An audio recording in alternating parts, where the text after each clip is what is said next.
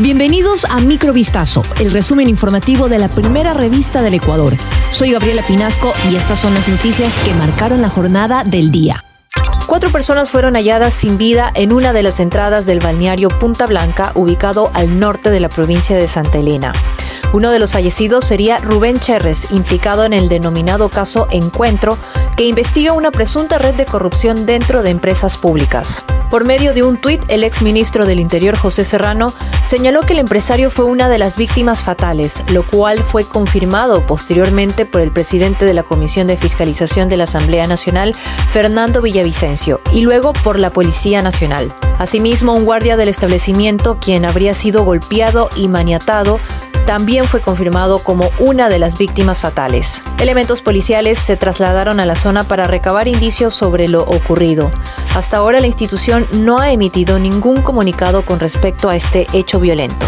El Consejo de Administración Legislativa remitió a la Comisión de Fiscalización el expediente y respectivo dictamen de la Corte Constitucional sobre la solicitud de juicio político contra el presidente de la República, Guillermo Lazo, por el presunto delito de peculado. Con ello, el organismo iniciará el trámite previsto en la Ley Orgánica de la Función Legislativa. En la resolución, el CAL dispuso que la comisión dé el tratamiento inmediato a este caso y suspendan todas las otras solicitudes de juicio político que se encuentran tramitando, hasta que se remita el informe respectivo ante el Pleno de la Asamblea de acuerdo con los plazos establecidos. La mesa legislativa, en un plazo máximo de 10 días, recibirá de los interpelantes y del primer mandatario las pruebas de cargo y descargo se podrá otorgar 10 días adicionales para la actuación de pruebas si la Comisión de Fiscalización lo considera pertinente. El empresario José Roberto Acevedo Mendoza fue hallado sin vida la noche del pasado jueves 30 de marzo en la vía Anono, una parroquia del noroccidente de Quito. El hombre estaba dentro de su vehículo sin rastros de violencia y se presume que se habría suicidado. Las investigaciones continúan. La familia de la víctima lo reportó como desaparecido desde el pasado miércoles. El hombre de 53 años habría salido de su trabajo a las 4 de la tarde en la avenida América y Abelardo Moncayo en el centro norte de Quito, rumbo al domicilio de una compañera. La dejó en la avenida Occidental cerca del Colegio Los Pinos.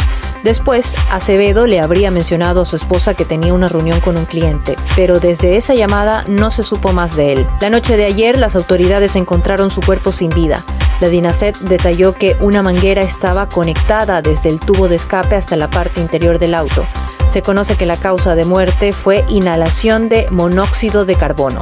Con base en las pruebas justificadas por la Fiscalía, un tribunal sentenció al ex policía Luis L., a su esposa Marisol G., a José L. y a Alfredo B. a 34 años de prisión por el sicariato que acabó con la vida de la hija del ex uniformado. Los procesados participaron en el crimen de la bebé, una niña de 7 meses ocurrió el pasado 20 de abril de 2022 en Ibarra, en la provincia de Imbabura. En noviembre pasado, el juez de garantías penales de Imbabura, Francisco Chacón, llamó a juicio a los ahora sentenciados por el crimen de la menor. El uniformado y su cónyuge pagaron a sicarios 3.500 dólares para perpetrar el asesinato contra la madre de la niña, a quien Luis L. llamó por teléfono y pidió que salga de su domicilio para hablar.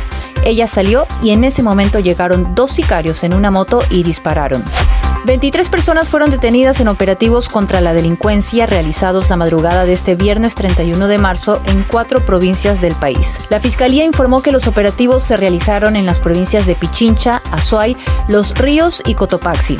Entre las evidencias incautadas figuran armas de fuego, dinero en efectivo, municiones, teléfonos celulares y sustancias sujetas a fiscalización. Asimismo, entre los capturados vinculados con los lobos fue detenido Manuel C.C., cabecilla del grupo criminal, según anunció Juan Zapata, ministro del Interior. De acuerdo con el ministro, los detenidos cometían delitos de sicariato, extorsión, secuestro, tráfico de armas y droga.